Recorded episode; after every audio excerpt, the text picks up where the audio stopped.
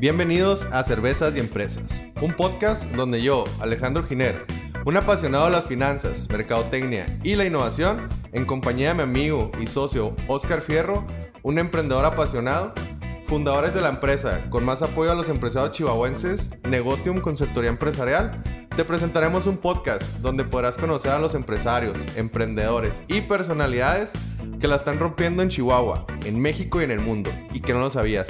Además, nos contarán cómo fue que lograron llegar al éxito, sus mayores retos, pasiones y secretos. Y todo esto de una manera totalmente orgánica, fácil de digerir y por supuesto acompañado de unas cervezas bien heladas. Comenzamos. Muy buenas noches a este su podcast Cervezas y Empresas, el podcast número uno empresarial aquí en el estado de Chihuahua, en, esperemos en México pronto y en el mundo. Y pues esta es la toma 2, desgraciadamente. Tuvimos este, un error técnico, tuvimos un- chatos, un pero problema aquí andamos técnico. otra vez. Este, un moyote se, se sentó ahí en el, en el escape de, de la computadora y pues, ya, para los que no sepan qué es moyote, pues es mosquito. Así decimos en el norte. Y pues como siempre agradeciendo a toda esa gente que nos sigue en los demás países, en Australia, en Estados Unidos, Canadá, Chile, Colombia. Colombia, Locombia. Locombia, Locombia y en todos los demás países. Luxemburgo. En Luxemburgo, no sé quién nos escucha ahí, este, no sé, ahí Putin nos escucha en Rusia. Este, muchas gracias a todos y Oscar, ¿cómo estás? Muy bien, ¿y tú, Alex? Muy bien, gracias a Dios. Qué bueno. Oye, pues aquí vamos a hacer la presentación ahora en el en, el en vivo que estamos aquí por Instagram. Oli. Este, pues una gran personalidad aquí de Chihuahua, un empresario Sí, grande. una, una personalidad que normalmente eh, la conocen por ser algo polémico y lo que vamos a tratar aquí es que realmente lo conozcan como persona, como empresario y como emprendedor lo que en realidad es. Y pues que no se nomás se anden afigurando que, ah, pues quién sabe qué haga, ¿no? Y obviamente que nos platique un poquito de los carros también. sí, sí, Claro, obviamente ahí de, de su pasión, ¿no? Que, que Eso son es los- parte de. Es parte de... Eh, Carlos, ¿cómo estás? Pues muy contento. Les mandé aquí solicitud para unirme en vivo. A ver si le puedes poner a aceptar. A ver, hermano. déjame aquí le, le muevo. es mucho rollo. No, no, no te preocupes. Si quieren, todo. para que también la gente de mi Instagram pues lo sintonice. totalmente. Y lograr un mayor este Alcance. alcance. ¿Sí te aparece o no? Listo. Gracias a todos. eh, pues compadres, amigos. Gracias, gracias. Antes, antes que todo, eh, pues sí, toma dos. Toma dos. Y las buenas cosas dicen que siempre toman tiempo, entonces estoy muy contento de estar con ustedes. Gracias. Gracias por venir a visitar. Saben que esta casa es su casa. Muchas gracias, Carlos. Y pues bueno, estoy contento de recibirlos. Gracias a todos los que nos están viendo también.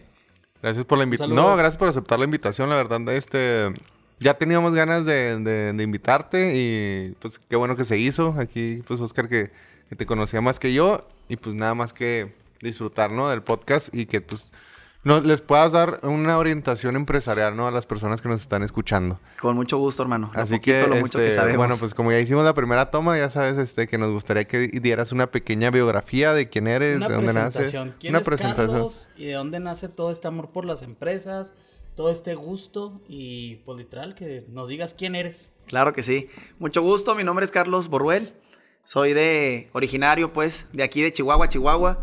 Amo, amo con todo mi corazón esta ciudad, este estado, la verdad. Y pues bueno, tengo actualmente 33 años. Viví 8 años fuera de aquí de Chihuahua. La mayor parte de mi infancia eh, crecí pues aquí. Un año estuvimos en México. Y ya a los 18, 19 años me fui a vivir a Monterrey, después a México, luego Cuernavaca, Aguascalientes, Guadalajara, Torreón. Anduve rodando y, y buscando pues ese propósito y misión de vida en el cual encontré pues que lo mío, lo mío era poder llevar más oportunidades a aquellas personas que lo necesitan y cada quien desde su trinchera, ¿no? Ya Sí, sea claro. desde la política, desde la empresa, desde... Y lo mío, lo mío, la verdad pues fue esto, fue esto. Eh, Soy licenciado en Derecho, graduado hoy por el TEC de Monterrey, Campus Santa Fe. Estuve en Chihuahua y luego Campus Monterrey, Campus Ciudad de México, Campus Santa Fe, ahí me gradué. Y ya me aventé una maestría después en Torreón, que fue la que me ayudó a arraigarme a Torreón. Este, les decía en el, en el primer podcast, en la primera toma en la que primera toma que, que fue lo que te unió Sí, a lo que, que te no me, no me gustaba Torreón. Ahora es, yo creo que si algún día me tengo que ir de Chihuahua, me iría a Torreón porque lo amo con toda mi alma. Aparte de que ahí empezó este, la primera empresa. Y les repito, no es la que más dinero eh, deja, pero es la que más amo, la que más me apasiona, que ahorita contaremos, platicaremos de ella. Sí. Eh, tengo tres hermanas, crecí rodeado de mujeres, tres hermanas y mi mamá. Mi papá pues siempre se la mantenía eh, trabajando, era una situación complicada. Difícil nunca digo porque la verdad es que fuimos muy felices, pero fue una situación complicada. Nacimos en, en el Seguro Social, güey. Vivíamos en la Infonavit, este, en la Mármol, en la Dale. Y bueno, para mí fueron momentos muy bonitos. Yo nunca recuerdo haber tenido este, alguna carencia. Siempre había el pan y la sal en la casa, ¿verdad? Aunque fueran frijolitos y, y de cierta panchichas. Forma, todo eso te ha ayudado mucho a formar tu carácter, ¿no? Y las ideas que tienes ahorita como, como empresario, como emprendedor. ¿Sabes qué? Yo creo que deberían de poner de regla y se van a enojar a lo mejor mis amigos que, que gracias a Dios nacieron ya en cuna de oro, ¿no? O heredados o, con familias que tienen este, la dicha ya de tener un patrimonio. Pero creo que debería ser regla casi general que la persona que quiera ser empresario o se meta en el mundo de los negocios sepa lo que son las carencias de la gente, güey. Porque eso que comentas tú, nunca lo había pensado así. Y no me considero el mejor patrón del mundo, pero la verdad trato de hacer las cosas por ellos y para ellos. Lo primero que, que mueve mi empresa son mis empleados. Son mis colaboradores. Sí, claro, Sin ellos no soy nada. Es como dicen, el, el activo, el mejor activo de una empresa es el capital humano. Así es. O sea, es lo más importante. Este, si tú te enfocas en, tu personal, el personal no vas a tener broncas con demandas, no vas a tener broncas con nada. Así Mientras tú tengas feliz a tu gente, literal la gente va a estar, se va a poner la camiseta ahora sí. Sí. No, pero Lo, lo, que tú comentas es, este, te da una empatía. Eh, real del no no porque muchos empresarios que como tú dices nacieron en cuna de oro que no tienen nada de malo repito pero que la empatía que ellos tienen es diferente a la cuando ya la vives no que tú la viviste y dices güey pues yo también estuve donde tú estuviste crecí incluso puede ser de donde tú estu donde tú creciste y, y, y puedo orientarte en la empresa para que haya un crecimiento tuyo y la fregada. Sí, trato de hacer eso que comentas, es muy cierto. Me hablan de repente, oiga jefe, ando atorado, no me alcanza. Y la verdad es que no puedo, actualmente en una de las empresas, la más fuerte, tengo 610 empleados y en las demás somos 40 eh, o 60 más o menos, eh, porque hay algunos que son indirectos. Pero bueno, en la fuerte pues me dicen de repente, oiga, no me alcanza. Pues sí, pero 600 voces, ¿verdad? Te dicen lo mismo. Entonces, bueno, es ver la situación, analizar el caso y ver a quién apoyar. Pero sí es verdad, te pones en los zapatos de los demás porque dices, Oye, ahorita la vida te está sonriendo y no te falta nada para comer, para vivir, para darte tus gustos, tus lujos. Pero acuérdate de dónde vienes, cabrón. Es importante saber a dónde vas, pero no olvidarte de dónde vienes. Totalmente. Entonces, eh, pues eso me ayuda. Trato también una vez al mes de visitar todas las plazas. Me voy a Juárez, Torreón, Durango, este, Jalisco, Michoacán. Nayarit, Colima. es muy importante, ¿no? Porque de cierta forma haces presencia, o sea, que la misma gente vea que estás ahí.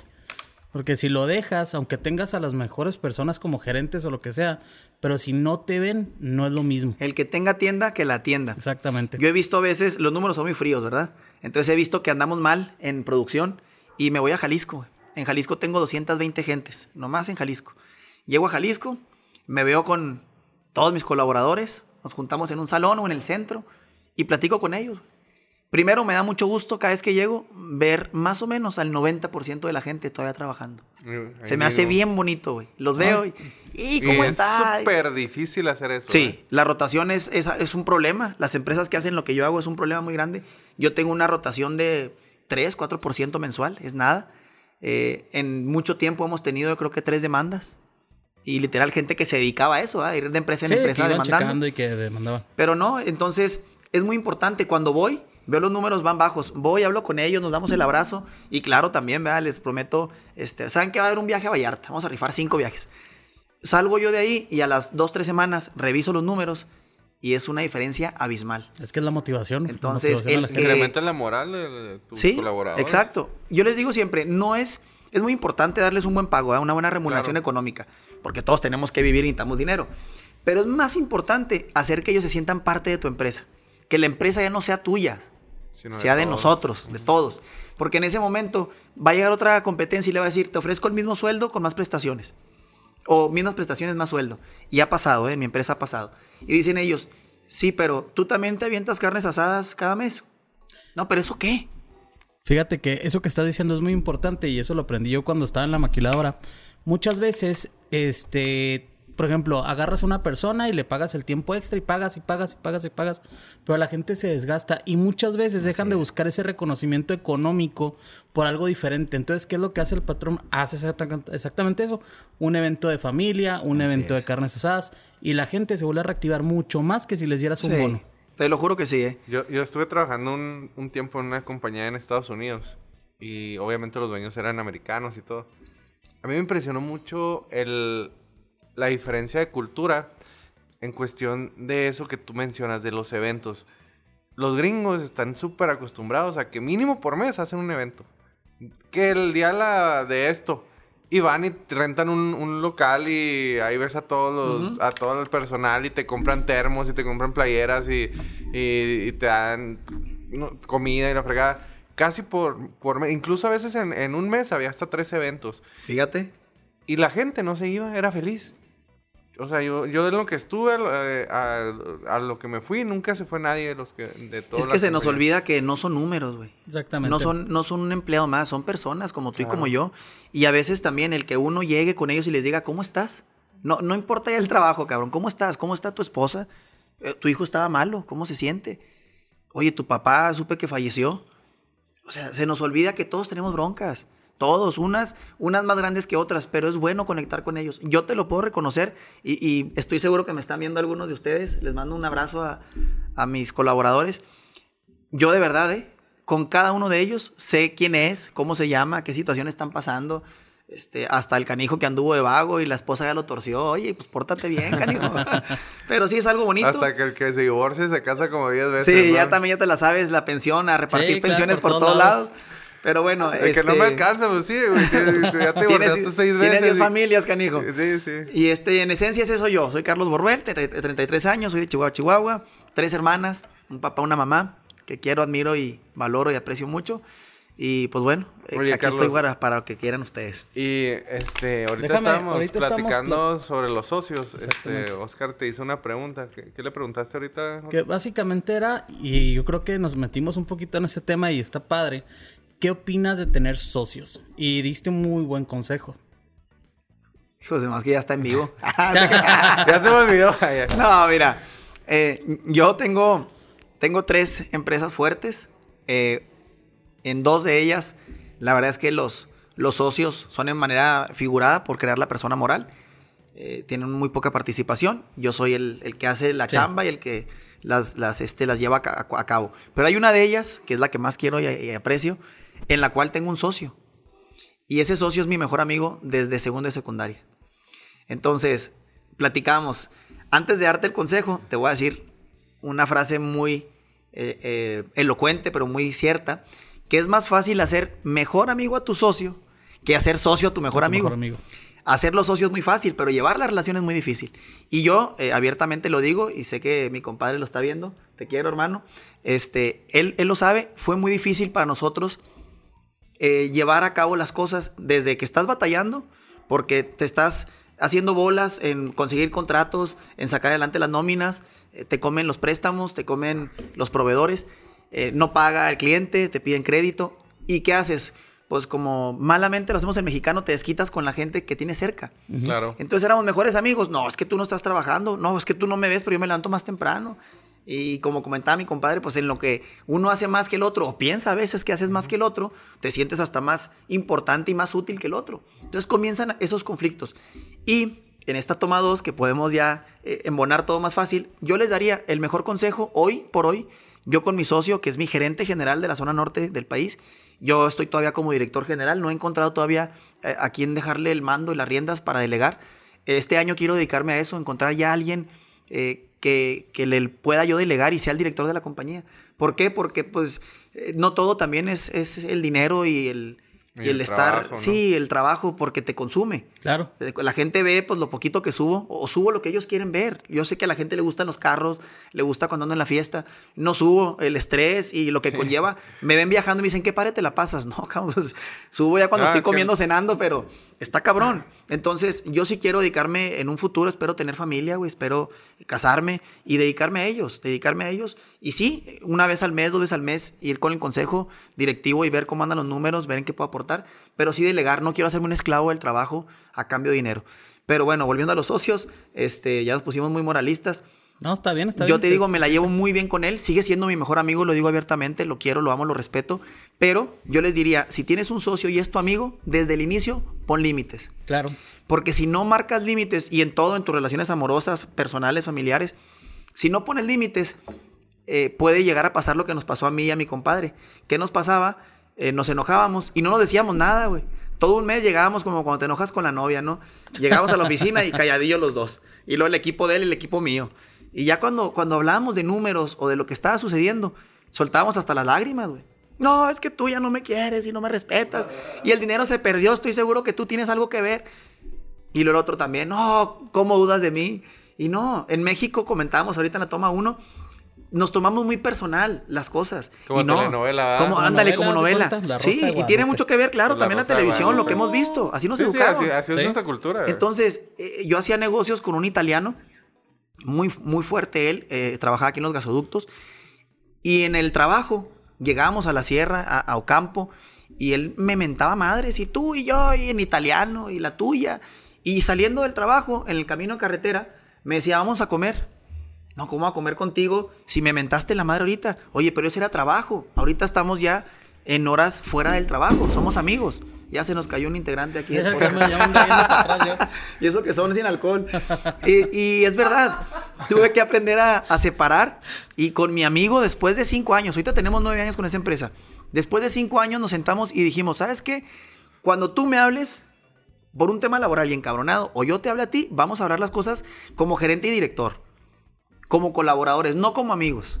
¿Va? Órale. Pero siempre que prevalezca el respeto. No hay Claro. que ser como el italiano porque allá no sueltan chingazos, aquí sí soltamos, ¿verdad? Entonces aprendimos, hoy nos llevamos muy bien. Fue un, una- un aprendizaje y un camino difícil. Yo me atrevo a decirlo, esta empresa, esa empresa que es la que más quiero, no estaría de pie si no fuera por él. Porque en los momentos más difíciles yo le hablé y le dije, llorando, literal llorando, le hablaba y le decía, cierra la empresa. Y él me dijo, no, yo ya creí en ti y formamos esta empresa juntos, ahora te toca a ti creer en mí. Creo que estamos a nada, a nada de despegar. Entonces, ese agradecimiento de mi parte hacia él, y, sin contar obviamente el trabajo que hace, que es, olvídate, invaluable, nos hizo eh, forjar esa buena amistad como socios y como amigos. Pero, si me, si me eh, permites dar el consejo, a todos aquellos y todas aquellas personas, mujeres y hombres que quieran poner su negocio, si el socio es indispensable, que te falte lana, que te falten relaciones, que te falte la esencia y la capacidad que tiene él, y es tu amigo, dale para adelante. Sí. Si el socio no es tan indispensable, tú puedes eh, hacer la chamba, tienes los contratos, tienes el capital, pero amas con todo tu corazón a tu amigo, a tu amiga, contrátalo. Sí, hacerlo parte de. Hazlo parte de, pero que las decisiones las tomes tú. ¿Para qué? Para que después no digas, ¿y por qué lo hice socio si no tenía la necesidad? Si es meramente necesario, hazlo. Pero yo te diría siempre marcando límites desde el inicio. Que no se vayan a la y se va. Sí, de hecho, eh, tengo unos amigos, eh, eh, Armando Schmidt, ahí un saludote, y Sergio. Ellos son, bueno, Armando tiene una empresa de perforación de pozos y la fregada. Y él contrató a su, a su mejor amigo, que es Sergio. Y en, y en el trabajo ellos son, son así. Eh, yo soy tu jefe y yo soy tu empleado. Así, o sea, no, no es de que... No mezclan. no mezclan. No mezclan. Así debe ser, güey. Y funcionan muy bien. Así debe ser. Sí, nosotros igual, ¿eh? Nosotros también, eh, cuando se trata del trabajo, trabajo, lo, o sea, no, no cotorreamos como si, o, o no nos decimos como en broma, o sea, en serio, o sea, vamos a hacer esto, ok, tú haces esto, yo hago esto, lo revisamos, todo muy Qué padre. profesional. Es que así debe ser. Y Ajá. se ve, de verdad los felicito, se los dije ahorita, aprovecho a decirlo este, en el en vivo. Son un muy buen equipo, güey. Gracias, Son muy gracias. buen equipo los gracias. tres. Gracias. Los tres son muy buen, muy buen equipo. Eh, les deseo el mayor de los éxitos. Me da gusto que hagamos esto. Y les vuelvo a repetir, a veces la gente no, no ve este tipo de cosas, ¿verdad? Yo no, también no mezclo mucho mi vida eh, personal o profesional o de negocio. Entonces, por eso me gustó la idea de que vinieran ustedes a mi casa, que es su casa. Y qué padre, les deseo, te lo juro, el mayor de los éxitos. No, gracias, mi. Generalmente cuando doy la patadita yo de... Tengo buena... Buena vibra, ¿eh? Buena energía. Tengo unos muy buenos amigos, Royal Miria se llaman. Sí. Toman foto de carros, creo que lo conocen. Es, Sí, claro, es la sí, mejor. Y, y no estoy diciendo que las demás sean malas, pero es la mejor página y las mejores tomas épicas de carros. las tienen ellos. En mi cochera ahí pueden ver los carros, este, las fotos. Sí, sí, las- Están increíbles. Y ellos, el- la primera sesión la hicieron conmigo. Neta. Y de verdad se los dije de corazón, les deseo lo mejor y estoy seguro que van a llegar a ser la mejor página de Chihuahua y con las mejores tomas. Y me decían ellos, ¿crees? Claro que creo. Y al año hicimos una fiesta aquí, de hecho con ellos hice también un, un en vivo. este, hicimos una reunión al año y ahorita, pues mira, son hoy por hoy son una Sí, no, pistola, son, son unos cracks. de hecho, Entonces, de verdad, a ustedes les deseo. Muchas Ahorita gracias. están muy bien posicionados. Vieron que me mandaron mensajes varias personas. Sí. Amo ese podcast, es la mamá de ese podcast. Entonces, deseo de corazón que les vaya muy bien, mejor todavía. Gracias. Y, y que no se olviden de uno, ¿verdad? Cuando, cuando anden allá. en los- que no. En los altos. ¿no? En- Recibiendo los premios de, Claro, del podcast. claro. No, y, y principalmente lo hacemos por... Por amor al arte, le dice Oscar. eh, porque queremos que haya más gente que yo sé que tiene muchísimo miedo de, de salirse de su zona de confort. De emprender. Y decir, güey, pues es que yo quiero hacer galletas. Yo quiero... Pasteles, ah, lo que pasteles, yo quiero eh, hacer carros, güey. Claro. O sea, esa gente que, que, que se siente tan reprimida en su vida, pero con tanto miedo de, híjole, es que tengo hijos, es que tengo responsabilidades, es que tengo gastos. Entonces, tratarles de mover un poquito de, de, de orientarlos más que nada a que, oye, güey, es que no es como tú piensas que deben de ser las cosas. Así No es. tienes que dejar toda tu vida. O sea, puedes empezar poco a poco. Así es. Fíjate que es los tanto consejos. que nosotros los orientemos, porque en realidad los que los orientan Sí, pues, son son, los invitados que tenemos. Ah, gracias. Porque son los que dicen Gracias. su historia, cómo empezaron, cómo hicieron todo esto. Y pues si te vas alrededor de los podcasts, han sido inversiones a veces hasta de mil pesos, gente con familia, gente que ha tronado negocios y ahorita están gigantes. Exactamente. Y bueno, continuando co- con, la entrevista, tocábamos también temas como el por qué te hiciste, por qué decidiste ser empresario y no empleado. Ay, mira, ahorita que hablaban del miedo, yo creo que el miedo fue un factor que me llevó a eso. Yo siempre he dicho, si tienes miedo, haz las cosas.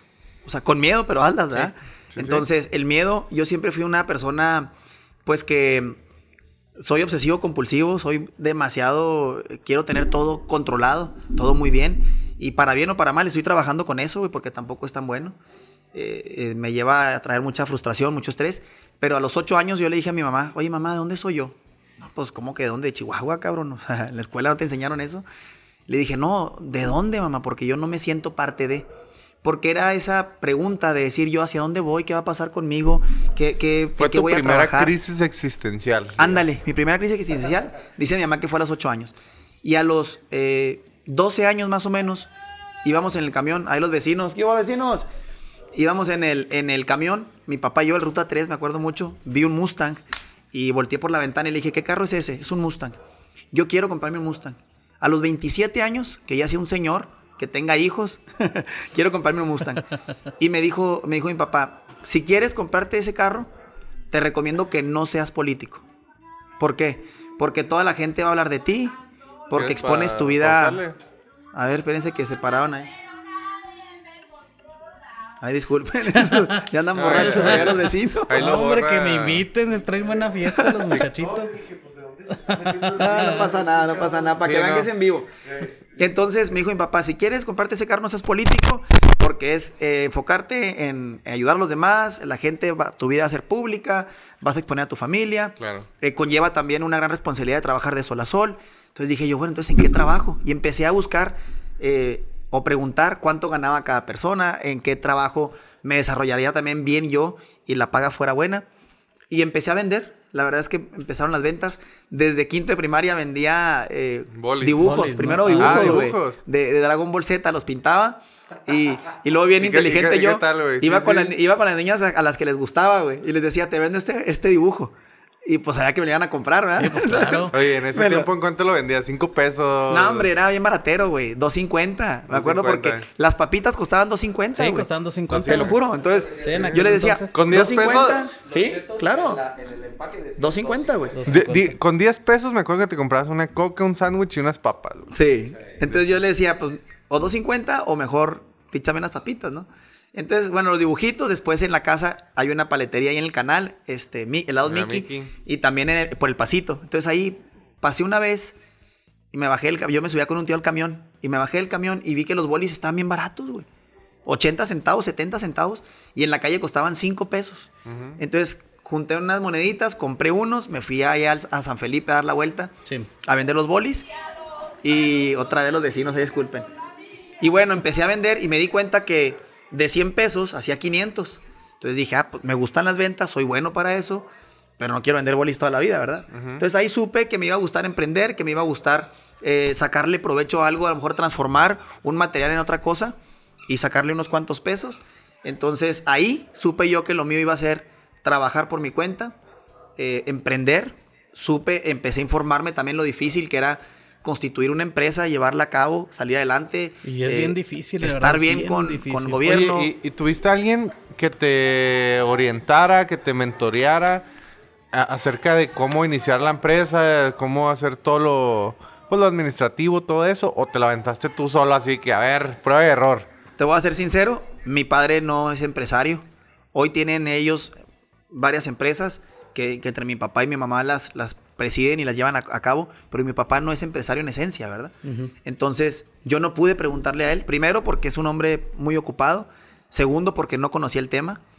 Eh, hoy por eso les digo en serio a todas aquellas personas que quieran emprender, yo no soy el, el as ni la última Coca-Cola en el desierto Claro. este, en los negocios, pero sí he aprendido mucho porque he fracasado mucho. Me he caído muchas veces. A todos aquellos que quieran un consejo que sirva de algo, mi opinión, aquí estoy abierto. La siguiente semana quiero invitarlos a que vengan a la casa, desayunamos y platicamos y compartimos ideas, porque lo que comentas es muy cierto. Yo no tuve a nadie que me dijera, así se constituye una empresa, así se paga el IMSS, el Infonavit, así te van a fregar los empleados. Es más, cuando inicié la empresa yo no sabía que yo tenía que retenerles el pago de la casa del Infonavit, cabrón. Entonces yo iba y pagaba y dice, ¿por qué pago tanto Infonavit? Pues le estaba pagando la casa al empleado.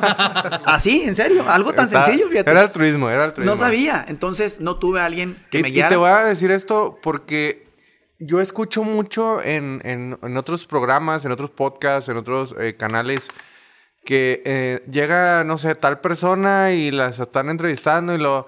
No, pues es que yo a los 19 años tuve, llegué y eh, Slim me, me mentoreó. Pues sí, güey, o sea, No, pues, ¿sabes cómo? ya O sea, quisiera uno, ¿eh? Ya quisiera uno, o sea, dices, bueno, pues sí, pero uno es un mortal. No, es un simple mortal. Es un simple mortal que, que pues no sabes, no sabes qué onda, No, no, la tienes verdad, a una escarra, no tienes a un Salinas No. Pliego atrás. Entonces, eh, creo que es muy importante para toda esta gente que nos está escuchando saber eso, si cómo lo hiciste, ¿no? O Sí, sea, no, ¿de la verdad esto fue prueba y error, fue prueba y error, fue ir buscando un equipo también en la maestría, fíjate, fue lo que me ayudó muchísimo. Un profesor me dijo, usted le va a poner 10, no me haga examen final, pero por favor, por el amor de Dios, Carlos, hazme un organigrama. No tenía ni organigrama. ¿Y este quién es? Él es contador, abogado y es el que paga la nómina. Ah, ¿y tú qué eres, Carlos? Yo de todo. Yo todo. Llevo a la gente, soy supervisor. todo. Eres todólogo. Sí, todólogo. Entonces me dijo, no, me va a hacer un organigrama porque yo sé que su empresa va a crecer. Y necesito que para que crezcas, tu régimen administrativo esté bien fuerte, porque si no, tu crecimiento va a ser tu perdición. Claro. Y así fue. Contraté gente extra, ya capacitada, y a lo mejor tres, cuatro, seis meses estaban sin nada que hacer, sacando copias y esto y lo otro. Pero cuando crecimos de una manera gigantesca, exponencial, no tuvimos ese espacio de curva de aprendizaje y esas mermas, porque ya estábamos listos para empezar. Claro, ya, Entonces- ya incluso ya- ya, ya estaba formado el equipo. Ya estaba cu- formado. Cuéntame cómo eh, tomaste ese crecimiento exponencial. ¿Cuál fueron, Creo- ¿Cuáles fueron los retos de ese crecimiento exponencial? Creo que esa es una muy buena, una buena pregunta porque es cuando mucha gente pierde el No, sueño. es, es cuando. No, deja tú que Ey. pierda el suelo.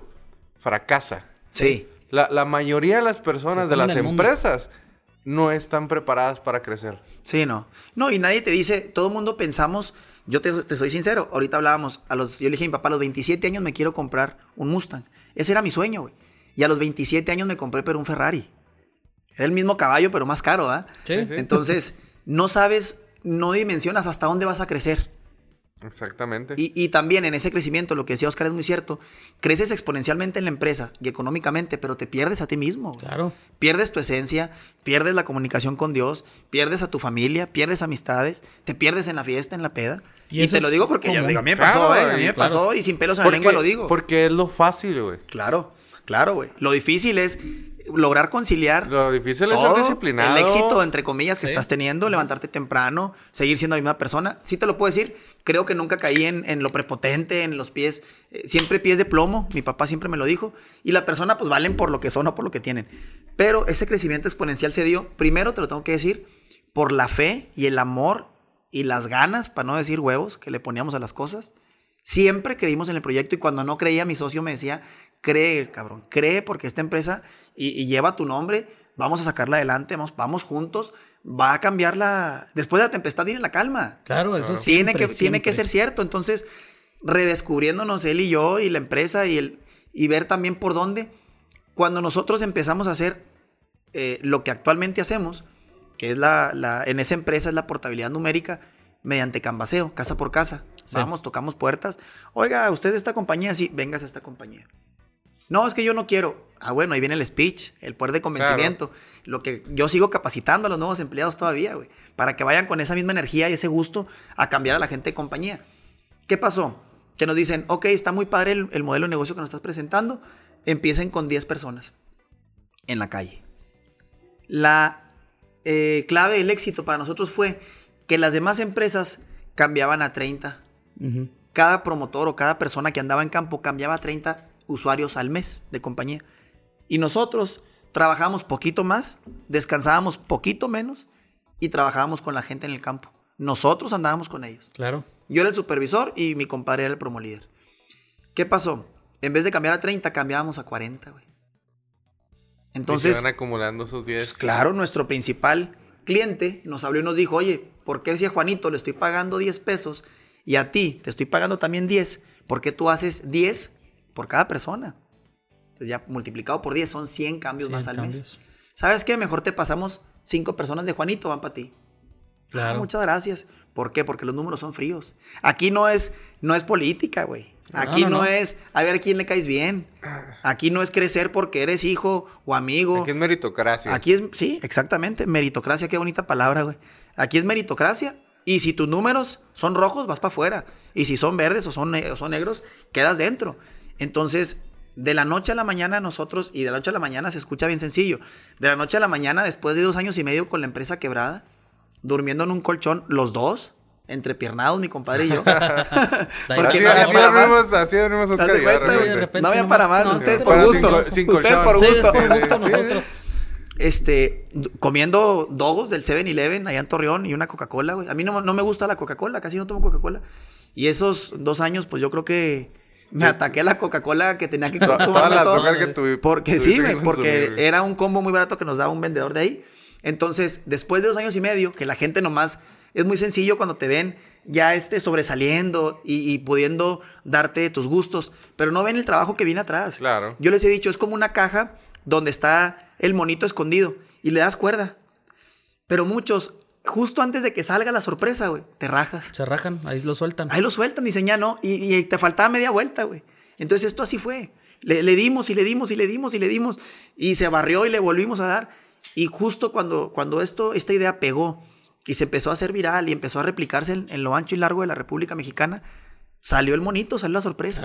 Y nos dijeron, bueno, ya tienen 10, ya tienen 15, pues ahora queremos que le peguen a 100. Hijo de su madre, imagínate. No, hombre, pues nosotros encantados, pero volviéndonos locos. La verdad, yo, yo siempre he dormido poco. Hoy tengo dos años. Este, desde que dejé yo de tomar, dije, voy a dormir bien. ¿Por qué? Porque toda mi vida, por fiesta o por trabajo, yo dormía cuatro horas al día. Y mi papá siempre me dijo, usted no debe dormir usted debe chambear. Un hombre debe trabajar de sol a sol y, no dormir, porque si está la mente ocupada no requieres dormir. No, hombre, pues por eso estaba loco, güey. Porque no dormía. sí, güey. Entonces, literal, literal. Todo, Entonces, bueno, crecimos eh, a 100, a 100, 150 personas en lo que es Chihuahua, Durango y Coahuila. Curiosamente dice nadie es profeta en su tierra, ¿verdad? Claro. Aquí en Chihuahua yo tengo muy poca gente, tengo 57 personas. Estoy muy fuerte en Juárez, en Torreón, en, en Durango en la zona de, occidente de Jalisco, Michoacán, Nayarit, Colima, allá estamos fuertísimos, fuertísimos, somos los, los punta de lanza, güey. Entonces, ya cuando crecimos aquí, me establecí en Chihuahua, abrí la matriz, aquí en Chihuahua, Chihuahua, y cuando me di cuenta que ya habíamos topado y que sabíamos hacer las cosas bien y que dábamos los resultados que nos pedían, dije, es momento de crecer. Y empecé a recorrer la República Mexicana. Me fui a Tijuana, me fui a Sinaloa, me fui a Hermosillo, me fui a Jalisco.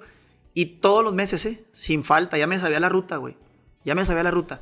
Y nadie me recibía y me decía no, no, no, no, no. Hasta que en, Jalisco, en Guadalajara, me topa un señor y me dice, oye, pues usted, ¿usted trabaja en Telcel o qué onda? Ya dije la marca, perdón, pero bueno, ¿usted trabaja aquí? No. Y luego, pues es que vengo, vengo buscando al director. Ah, pues yo soy. A ver, pásale. ¿Qué haces? Pues yo hago esto y esto y esto. Y tus números, estos son. No, una de dos. O, o eres muy bueno en lo que haces o eres muy buen mentiroso. Ujú. No, señor, los números son fríos. Pregunte allá en la región 3. Pregunta, al mes me hablaron, ¿cuándo arrancas? Tengo un manual de operaciones de cómo abrir una plaza. güey. Sí. Todo eso me lo llevó la maestría, me lo llevó este, este señor que fue el mentor que me dijo, te voy a poner 10 y me haces un organigrama y un, un orden en, en los procesos de cómo abrir una plaza. Y literal es un manual, güey, es un manual y llegas y en, 20 en 26 días yo te abro una plaza. Literal, en 26 días estamos listos para operar. Ante el IMSS, ante Hacienda, con oficina, con el personal. Y ahorita en Jalisco somos 222 personas los que conformamos el equipo. Eh, así fue, fue ese crecimiento. Chido. Sí, actualmente somos, te, te comenté ahorita, somos 600. Sí, 610. 10 y- más o ¿cómo es? menos.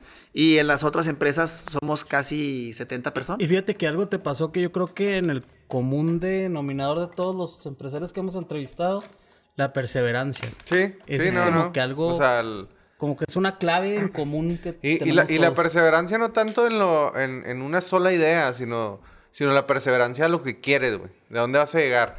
De decir, yo quiero ser empresario, ok, ahí está.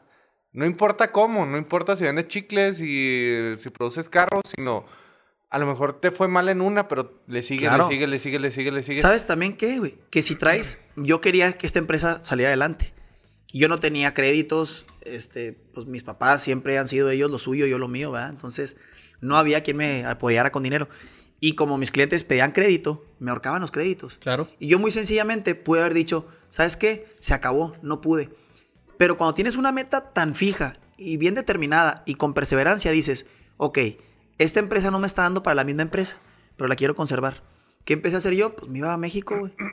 Y buscaba carritos que allá estaban bien baratos y en Torreón estaban caros, o en Chihuahua. Hijo, pues me quedan 100 pesos. Pues con los 100 mil compraba un carro de 130, güey. Claro. Y le ponía 5 o 6 mil pesos de mi bolsa y lo vendía en 137, 140. Y eso era para la empresa. Y ahí vas a hacer. Entonces, cuando quieres algo, que te valga madre, güey. Cuando quieres Siempre algo, hay una forma. Es de como- verdad, siempre, siempre. hay una Como forma. los artistas, ¿no? Que dicen, "Güey, yo trabajo para mantener mi arte. Muchos pintores, etcétera, etcétera. Y que no, pues son meseros, son esto, músicos. Este, también hacen lo mismo porque no, pues no les genera dinero lo que hacen, pero les Así encanta tanto que agarran otra cosa Sí, para, claro. para- Sí, la verdad es que el, el- el no puedo no se vale. ¿eh? Y y dicen, oye, es que ah, puede ser, mis capacidades son diferentes. Ahí está el ejemplo. Tengo un muy buen amigo mío, se llama Miguel, el digo Miki. Eh, el Mike o Miki tiene parálisis cerebral, nos está viendo muy seguramente. Y, y él es experto en marketing. Desde su casa, este, es su oficina, él se encarga de hacerte publicidad, de hacerte un flyer para tu empresa, eh, quiere hacerse también entre blogger, youtuber. ¿Y cuál es? Y dime sus limitaciones. Él dice, yo no tengo limitaciones, ¿no? estoy vivo y no necesito nada más que estar vivo y un sueño bien presente para hacer lo que yo quiero. Cuando otras personas o a veces nosotros mismos nos echamos para atrás. Claro, güey. no, pues es que los límites te los pones tú, güey. Así es. Realmente sí. Así es. No hay nadie más que te los No. ponga. No, no, no. Oye, Carly, ¿por qué no nos platicas? Porque siento que la gente nos va, nos va a preguntar mucho. ¿Cómo has manejado tu vida en cuestión polémica? ¿Cómo, cómo le haces para, para no, este, pues, como que te gane lo emocional, ¿no? Exacto, O sea, Sí. tomarte las cosas O sea, tan a se- pecho o no sé, el no, manejar pues, el pues, estrés, no, ¿no? no ser tan emocional y, y- y saber manejar ese tipo de, de situaciones. ¿Cómo le has Fíjate hecho? que nadie te dice que a tus 17, 18 años te vas a ver en la primera plana del periódico de mayor circulación, sin ser político, sin ganar un peso de la política, sin participar en gobierno. Ya me estaban tirando, güey. A mis 18 años era portada de un periódico. Este, cuando habían matado a una persona, una señora, la habían matado afuera del Palacio de Gobierno. Y la nota más importante era yo, güey. Por comprarme un carro de 200 mil pesos que me lo compré con propinas cuando era mesero en Tacochigua, era eh, repartía cartas en un casino ficticio que hacían eventos para gente de, de dinero. Yo Sí. era el dealer, el que repartía las cartas, güey. Entonces trabajaba de, de sol a sol, la verdad.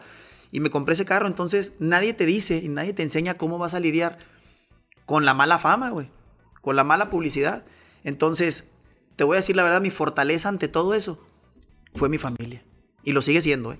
Yo llegaba con mi papá y mi mamá y le decía, mamá, papá, ¿por qué me están sacando esto? O sea, ¿por qué tantas mentiras, tantas patrañas? ¿Por qué no dicen la verdad? Es que así es la política. chingado, pero la política es servir a los demás, es el arte de servir a los demás. No, pero es que en la política se vale todo. Pues sí, pero que digan que tú, papá, que Tú tú, estás narizón, que tú estás de Sí, la chingada. yo, pero- yo soy... ¿Yo qué? Yo soy tu hijo y no trabajo nada de eso. Hijo, pues es un trabajo que nos toca a todos. Entonces, en lo emocional, ahorita que lo mencionas, yo te mentiría si te digo, no, no me hizo nada. No, claro que me hizo. Claro que me hizo. Pero lo que no te mata, Te te fortalece. fortalece. ¿Afectó Entonces- tu, tu, tu sentido empresarial? Al contrario, güey. Al contrario. Yo de pequeño dije, voy a ser como mi papá. Cuando empecé a ver mi cara en todos los periódicos y mentiras y patrañas y que mi papá no podía defenderse, yo dije, se me hace que esto no es lo mío.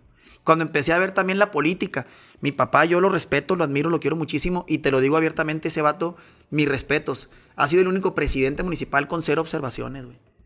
Cero observaciones, cero denuncias, siendo que el, el gobierno estatal era priista, el gobierno federal era, era priista y el vato salió limpio. Entonces, wow. Pero no cuando tuya. conocí otras personas que trabajaban en la política y lo que hacían y cómo llegaban al pueblo y le decían, vota por mí y te voy a dar lo mejor y no voy a robar tus impuestos y saliendo de ahí estaban haciendo tranzas y trácalas y repartiéndose moches. Sí, Yo claro. dije, esto no es política, güey. Yo quiero ayudar a la gente, quiero ayudar al pueblo, quiero, pero ¿cómo? Desde mi iniciativa privada. Yo siempre... Y quiero que crezcan yo, junto yo pienso conmigo. exactamente igual que tú. Yo pienso Sí. que la...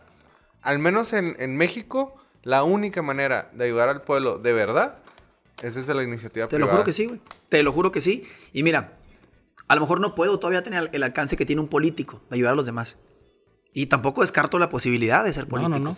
Te lo digo en serio. Exacto. Pero hoy por hoy, casi 700 familias, hoy en este momento están cenando y tienen el pan y la sal en su casa a base de lo que hicimos nosotros. Unos chamacos mensos que nos decían, yo llegaba a mi casa y en mi propia casa se burlaban, güey. Oye, ¿cómo crees que la empresa te va a pegar? Mis amigos, no se diga. Oye, Borrell, pero si tú eres bien vago, güey. Si, si tú no eres nada pasa, enfocado en lo que pasa. haces. Claro, güey. Los más cercanos son los que dudan de ti. Sí, de al hecho, principio. claro. Y es normal, no te tienes que agüitar. Y ahora, todavía, eh, aunado a eso, imagínate ver los periódicos. Yo no vivía en Chihuahua, güey. Y seguía viendo notas mías. Que si me afectó en mi sueño o en mi eh, meta de ser empresario. Al contrario. Yo dije, a todos estos cabrones, un día les voy a callar la boca. Y a todos esta bola hasta de. te impulsa más, claro. ¿no? Y, y- y dicen, oye Carlos, te están criticando ahorita que si traes ese carro, que si compraste esto, que si tu vida va bien. Y yo les digo, agárrense, porque yo voy empezando. Yo voy empezando. Y siempre, ¿eh? desde que no tenía un solo peso, les decía, diles que se agarren porque yo estoy arrancando apenas. Entonces, después me di cuenta que la motivación principal no puede ser el darle la madre a los demás. No. No. La motivación principal es competir contra ti mismo y saber que lo que te está retribuyendo está retribuyendo a los demás. Claro. Entonces, sí, hasta la fecha, ¿verdad? Cuando veíamos notas, yo actualmente tengo una demanda en contra de un periódico, güey, por daño moral, por todas las notas ficticias y todas las patrañas y la basura y las mentiras que, que habló hacia mi persona. Sí. Y, y tengo una demanda de seis que se van a presentar, güey. Faltan otros dos periódicos y otras demandas más hacia el mismo periódico. Ante, la, ante derechos humanos y otras ante otras comisiones que no puedo mencionarlas por el que mismo- realmente ellos ni siquiera lo hacen por informar, lo hacen por Así ganar es, dinero. denostar y también porque a lo mejor el otro partido te da dinero para que hablaras mal Claro, de él. claro. Totalmente. Sí, sí, sí. Entonces, pues mira, la fortaleza más fuerte fue mi familia, lo sigue siendo. El día que había una mala nota, estábamos todos en la casa de mis papás, en la cocina de casa de mis papás, abrazados, echándonos una oración por nosotros y por aquellas personas que nos calumnian, que nos deseaban el mal. Te lo digo en serio y siempre se los he dicho, ¿eh? Y se los sigo repitiendo. A todas esas personas que yo no les he hecho un mal y que hablan mal de mí o que nos tienen cierto odio, cierto rencor, yo les deseo paz en sus corazones, güey. Paz y felicidad en sus vidas. Porque una persona que es feliz no tiene el tiempo para hablar mal de otras personas, güey. Claro que no. Lo- Ahí me dicen, oye, este güey te cae bien. No me cae bien. Pero le está yendo muy bien. Qué bueno, cabrón. Oye, pero el vato es bien tranza y es bien ratero. Bueno, pues el día que se le caiga el negocio, qué mal por él. Pero si le está yendo bien, qué, Qué bueno, chingón. güey. Qué chingón. Y es un poco lo que siempre, lo que hemos tocado en otros temas aquí en el podcast. Es Chihuahua, eh, generalmente nos echamos, güey. O sea, entre nosotros, Sí, en sí. vez de apoyarnos como a lo mejor como Monterrey, que Sie- siempre hablamos eso. de, hacemos una comparativa entre Monterrey y Chihuahua que, digo, Monterrey no se considera como mexicanos, se consideran como regios. Y, y como regios se apoyan entre ellos, hacen una, una red de networking, un apoyo incondicional entre ellos. ¿Y qué tiene que el de enfrente haga lo mismo que tú? Yo lo, es más, hasta le dices, pues agárrate mis, a unos clientes que ya no los Claro, necesito. Claro, güey. En Chihuahua no lo hacemos. No lo hacemos. Faltan esas alianzas comerciales, güey. O se lo reparten entre ellos nada más, güey. Entre ellos, muy poco. se- Entre se, ellos. se hacen Sí. este mm, ah, ciertamente algunos monopolios, pero más que nada no no les gusta no nos gusta apoyarnos entre nosotros, nos da no sé si envidia, Envidia, celos. celos, claro. Yo creo que lo principal es la envidia. Cuando te ven crecer, la gente, mucha gente, en vez de estar orgullosa o, feliz, se retira. Porque dice, ah, no, ya le está yendo bien. Ah, no, es que tiene dinero. Ah, no, es que lo otro. No, En y somos de- muy buenos para juzgar. Sí, claro. ¿no? Prejuzgar. Pues, Ajá, pero Sí, ves a alguien que le va bien, ah, de seguro lava dinero, de seguro es narco, Sí. de seguro es junior. Digo, de seguro- también es parte de nuestra cultura que así crecimos muchos Así de que, es. ah, no, pues el vecino de repente pudo en un Infonavit y luego una casa de cuatro pisos. Sí. Sí, también hay casos que sí. dices, "Ay, güey, pues Sí, está fíjate, raro, ¿no?". eso que dices es muy cierto. Yo tengo buenos amigos en Monterrey. Tenemos un grupo, de hecho, soy parte de un grupo, se llama Los Inconscientes de Monterrey, eh, donde corremos, corremos este carros, los, los exóticos. Y yo estoy en el grupo de ellos y ellos mismos, oigan, traigo este negocio, ¿quién le entra? Inmediatamente, güey. Oigan, me están ofreciendo este negocio, pero a mí no me interesa. Alguien lo quiere. Aquí en Chihuahua la mayoría diría paso. Claro. Y, no, y no te dicen, ¿lo quieres, cabrón? Entonces, yo sí invito, te lo digo, invito a la gente que nos está viendo. Si yo en algo les puedo servir, si podemos hacer comunidad, si los contactos que tenemos, a ustedes también, oye, queremos hacer un podcast con este canijo, o queremos acercarnos a ofrecer nuestros servicios empresariales a, esta- a otras personas. Claro, en el grupo de nosotros, de los carros, la mayoría Gracias. son gente exitosa empresaria que tienen maquilas, que tienen transportes, que tienen fletes, que tienen refresqueras. Entonces cuenten con, con ese apoyo, porque yo siempre he dicho, si a todo mundo le fuera bien, no hubiera envidias, no hubiera malos tratos, no hubiera problemas. ¿Por qué? Porque estás bien, güey. Si estás Claro. bien, pues ¿qué te, ¿qué te importa que tú hagas de tu vida un papalote? Claro, o sea, realmente, si tú te levantas el domingo en la mañana, vas por una chévere, haces una carne asada y estás a toda madre con tu familia, no tienes por qué estar volteando a la- Exactamente. al vecino de que... ¿Sabes también? Un, un, eh, algo bien importante, acabo de caer en cuenta de eso, ¿eh?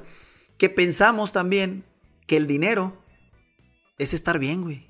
Es la Ah, felicidad. Es la felicidad. Y no, tú no porque veas a un cabrón en un buen carro, una buena casa, quiere decir que él está durmiendo tranquilo y que está feliz. Simón. Entonces, primero tienes que. Yo lo, yo lo entendí a la mala. El día que yo logré todo lo que yo había soñado y un poquito más, me sentí vacío, güey. Yo cuando acabé esta casa, yo la acabo de construir. Cuando la acabé, hace un año más o menos, no me vine a vivir a ella, güey. Viví en uno de mis departamentos, yo construyo también departamentos. Vivía en uno de mis complejos, güey, en un departamento de 70 metros cuadrados. Y no me quería venir la casa terminada. Llegué, no, pinten otra vez los plafones. ¿Por qué? Porque están sucios. A ver, no, ¿saben qué? Hagan esta remodelación. Buscabas cualquier pretexto Fui a terapia, no- güey. Fui a terapia y me dijo la psicóloga, mira, uno, hiciste esa casa pensando en familia. Y te ibas a casar. Yo me iba a casar dos, en dos ocasiones. Sí. Con diferente persona, diferente mujer. Y me dice, te hiciste tantas ideas de llenarla con familia que no te quieres ir a tu casa. Punto número dos, traes broncas personales. No eres feliz del todo y por eso no te sientes merecedor a lo mejor de estar en una buena casa, de cambiar tu rutina, te da miedo.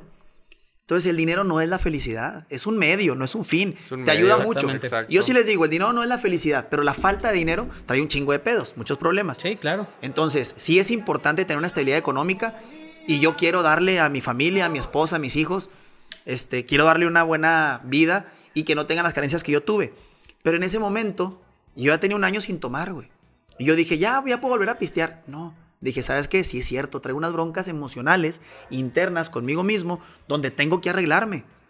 Ah, pues ¿qué era? En mi caso, te voy a ser sincero, era acercarme más a Dios y hacer más por los demás. Vieras, yo cuando estoy deprimido me siento mal. Ahorita estoy pasando por un proceso muy difícil. te empezaste Sí. a llenar, ¿no? Súper, güey. Hoy, hoy, eh, en este momento, ¿eh? Yo te iba a decir que no. Cuando me mandaste el mensaje, te iba a decir, compadre, espero que me entiendas porque eres mi amigo. Estoy pasando un proceso súper complicado, compadre. Tengo cinco o seis meses deprimido, frustrado, pensando una cosa, otra cosa, mal, güey. Y yo no soy de los que se deprime y se queda en casa. Al contrario, güey. Si, si me bañaba en 20 minutos, ahora me baño en 40 minutos. Sí, claro. Porque tardo más, pero lo hago, güey. Lo hago. Y si antes no hacía ejercicio, ahora hago dos, tres horas Pero de te ejercicio. levantas, güey. pero me levanto, güey. Y me di cuenta que ayudando a los demás, era la clave para estar bien conmigo Sientes mismo. una satisfacción, una satisfacción muy bonita cuando lo Sí. haces y sobre todo cuando lo haces sin esperar nada. Sí, de cambio. corazón, güey. Exactamente. De corazón. Y, y es como tú dices, el dinero, por ejemplo, no es lo mismo traer, no sé, 100 pesos y decir, me voy a comprar un burrito y hoy me voy a poner a comer solo, que vas con tu amigo y, y le llevas un burrito y te sientas ahí con él y platicas. Y dices, Ese pequeño Ah, gran cabrón. detalle te nutre, güey. Sí. Como- es- ese, ese pequeño cambio, como Sí. tú dices, es, es como que, Fíjate, ay, te llena. Algo tan sencillo, me decían, es que no se puede ayudar, Carlos. Yo trabajé en cervecería con todo Moctezuma, güey. Estás tomando Heineken cero. Yo trabajé ahí, fui coordinador de- de responsabilidad social de toda la región sur. Morelos, Guerrero, Oaxaca y Chiapas. Yo vivía en Cuernavaca. Y ahí me decían, oye, ¿cómo trabajas en una cervecera y te encargas de la responsabilidad social? Una cervecera que emborracha gente y que hace que la gente choque y se mate, ¿cómo va a hacer cosas buenas? Bueno, primero, ahí está la mala información. De la gente que choca, nada más el 10% es por cerveza. El 90% era porque ya le mezclaron otras bebidas o drogas. Claro. Y Ah, bueno, probablemente ahí. con excesos. Con Eh, Y claro, siempre es con exceso. Yo les decía, yo no quiero vender, yo no quiero vender mil Heineken a una persona. No, quiero que mil personas se tomen una Heineken. Claro. Claro. Entonces yo me encargaba de dar unas pláticas de consumo moderado, me encargaba de decir, ok, esta localidad tiene sobrepeso, vamos a poner gimnasios al aire libre para que la gente haga ejercicio con el logo de cervecería. Y el gobierno queda bien con la gente. Y al gobierno en vez de llegar y decirle, quiero una licencia, un uso de suelo. Ah, sí, dame un millón. No, señor, por abajo el agua, madres. Las cosas se hacen bien. No te doy uno, te doy dos millones. Pero ¿cómo? Poniendo gimnasios para la gente. La relación con el gobierno era más estrecha, era mejor, Claro. güey. La gente gana, gobierno gana y tú ganas como empresa. Tenías responsa- un- una responsabilidad social, ¿no? Exactamente. En la vida propia de un servidor pasó lo mismo. Ay, este cabrón nomás sube sus carros. Ay, este güey nomás se la pasa toda madre. De eso hablan. Pero ¿cómo no hablan que cada Navidad hacemos corriendo por sus sueños? Donde llevo mis carros y, la- y los de mis amigos al Autódromo Francisco Villa. Pero es que volvemos a lo mismo. La gente es más fácil hablar de las cosas malas, Claro. generalmente, por envidia o lo que quieras, que de las cosas que están realmente Así atrás. es. Por ejemplo, nadie se va a poner a checar de que, como estás diciendo ahorita, la- las personas que tienes empleadas, este, tus negocios, todo eso, si te fijas, nadie habla de eso. Hablan no, no, no, no. del que no te estrellaste en el McLaren, McLaren. de cuando esto, Sí. con lo otro. Esas son las cosas que malamente llaman la atención y la gente lo habla. Así es. Sí, el morbo, Eso ¿no? es. Así es. morbo. Fíjate, eh, volviendo nomás rápido al tema de corriendo por sus sueños. Ahí, ahí me decía la gente, ¿cómo ayudo si no tengo dinero? Bueno, ahí te va.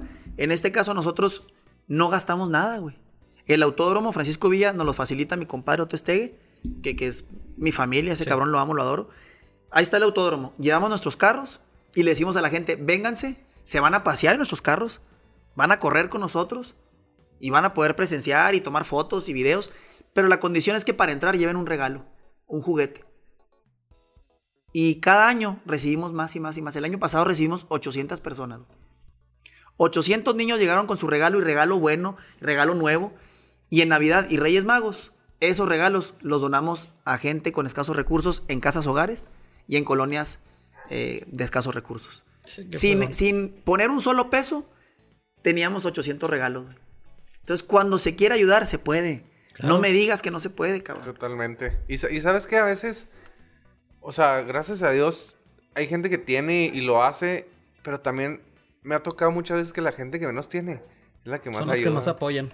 Eso te iba a decir, en el evento, el 60 o 70% de la gente que fue a dejar su regalo, y buen regalo, era gente que no era un nivel socioeconómico muy alto, güey. Pe- Pero imagínate la emoción para ellos de decir, quiero pasearme en los carros, pero también quiero que un niño viva la emoción de recibir un regalo. Y antes, porque ya se nos está acabando el, el tiempo ahora sí, por desgracia. Antes de que... Te voy a hacer dos preguntas, mi Carlos. Una es relacionada a los carros. ¿Cuál es el carro que más te gusta de los que has tenido? Hijo de su pinche madre. ¿Cuál es el más Qué buena pregunta. Mira, ahorita estoy enamorado del amarillito. que Ay. No, a mí, a cómo mí sí me gusta más el Mercedes, la neta.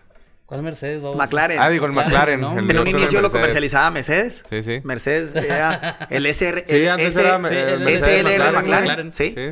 es verdad. Sí, no de hecho, mi anterior, sí, no lo bulees, cabrón. Mi anterior McLaren, la tarjeta de circulación, como no existía en México, decía marca Mercedes. Mm, Y luego submarca McLaren. Y luego los periódicos, trae placas sobrepuestas, hijo de su pinche madre. Sí, sí, me acuerdo que menso. salieron esas madres. Mira, te voy a ser sincero.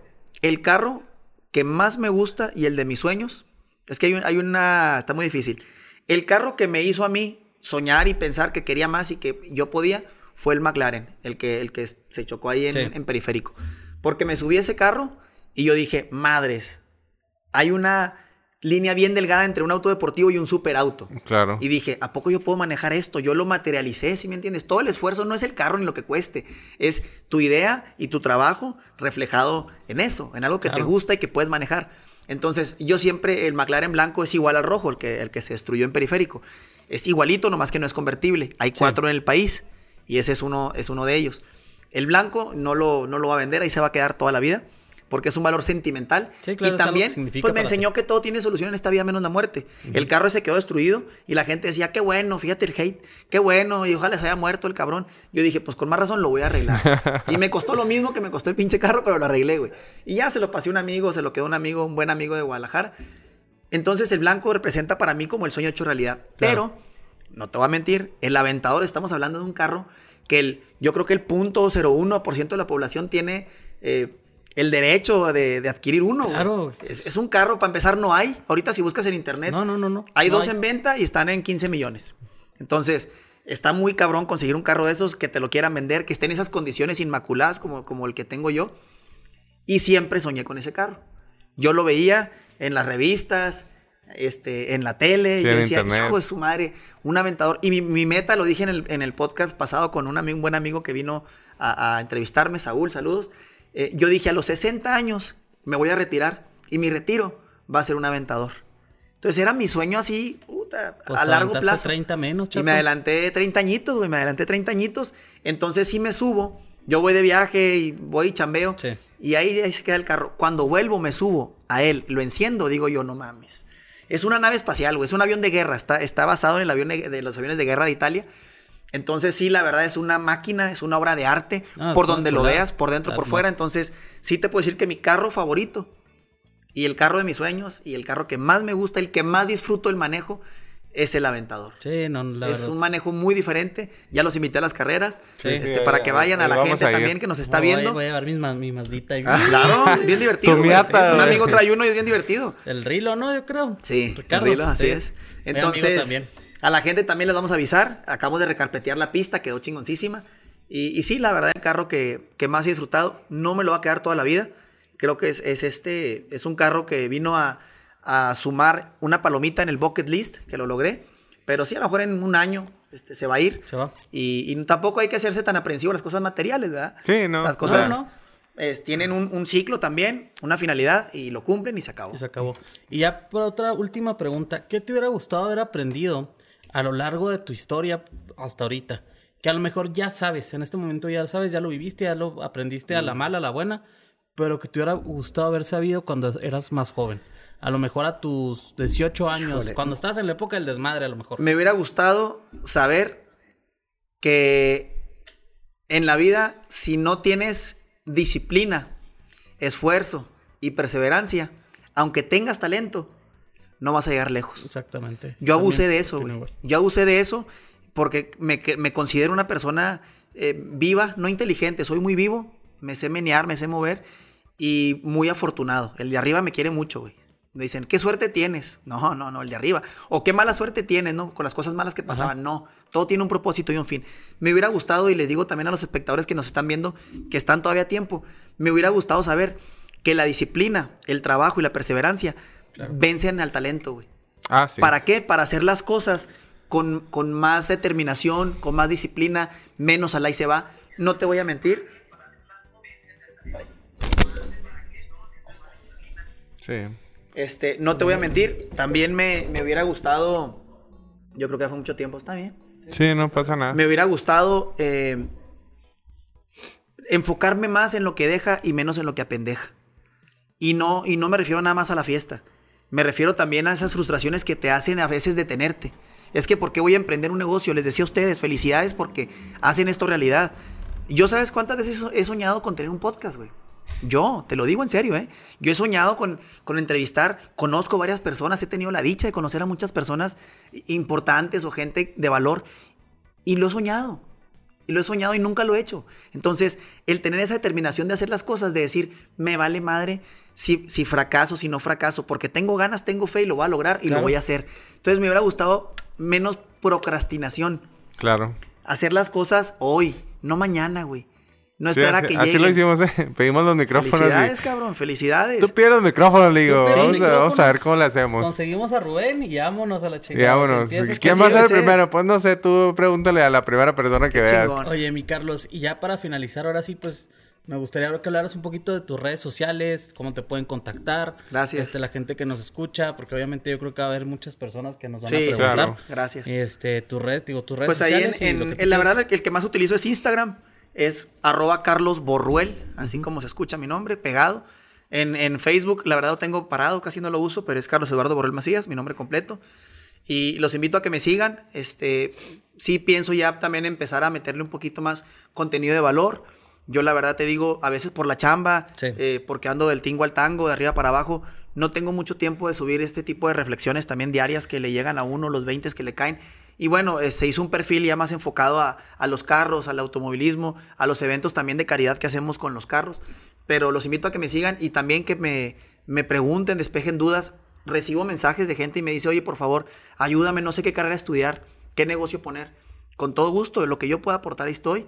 Y, y agradecerles de verdad el tiempo, el espacio, el que ustedes hayan venido para acá. Eh, no hay nada más caro que el tiempo. El tiempo es dinero, el tiempo es esfuerzo, el tiempo es vida. El que ustedes me hayan dedicado Hombre, un, contrario. un, No, más este, gracias un minuto o dos de su tiempo, lo agradezco de corazón. eh, que esta amistad se forje también en, en cosas Gracias, buenas. gracias. Y volvemos a repetir, con Oscar yo tengo una relación laboral, ¿verdad? Una relación Sí. comercial, donde él viene y hace su servicio. Entonces, no nada más hacerlo también por trabajo, hacerlo ya también como amigos. El Totalmente siguiente, la siguiente reunión, no hacerlo en un podcast, güey, hacerlo en una comida. Una comida, ¿no? También, una comidita, hacer- carnita asada. Una carnita asada, Sí.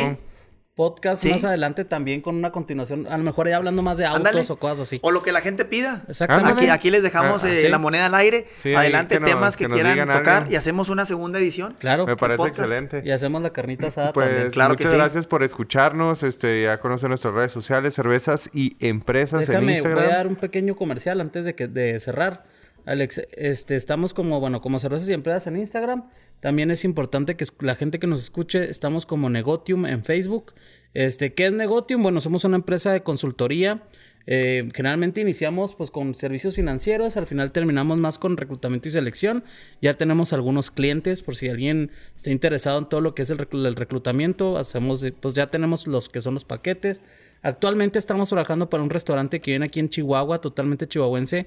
Próximamente van a estar los cuatro socios principales platicando con nosotros. Qué fregón. Es un restaurante que trae un, pues un modelo literal como tipo el Sonora Prime.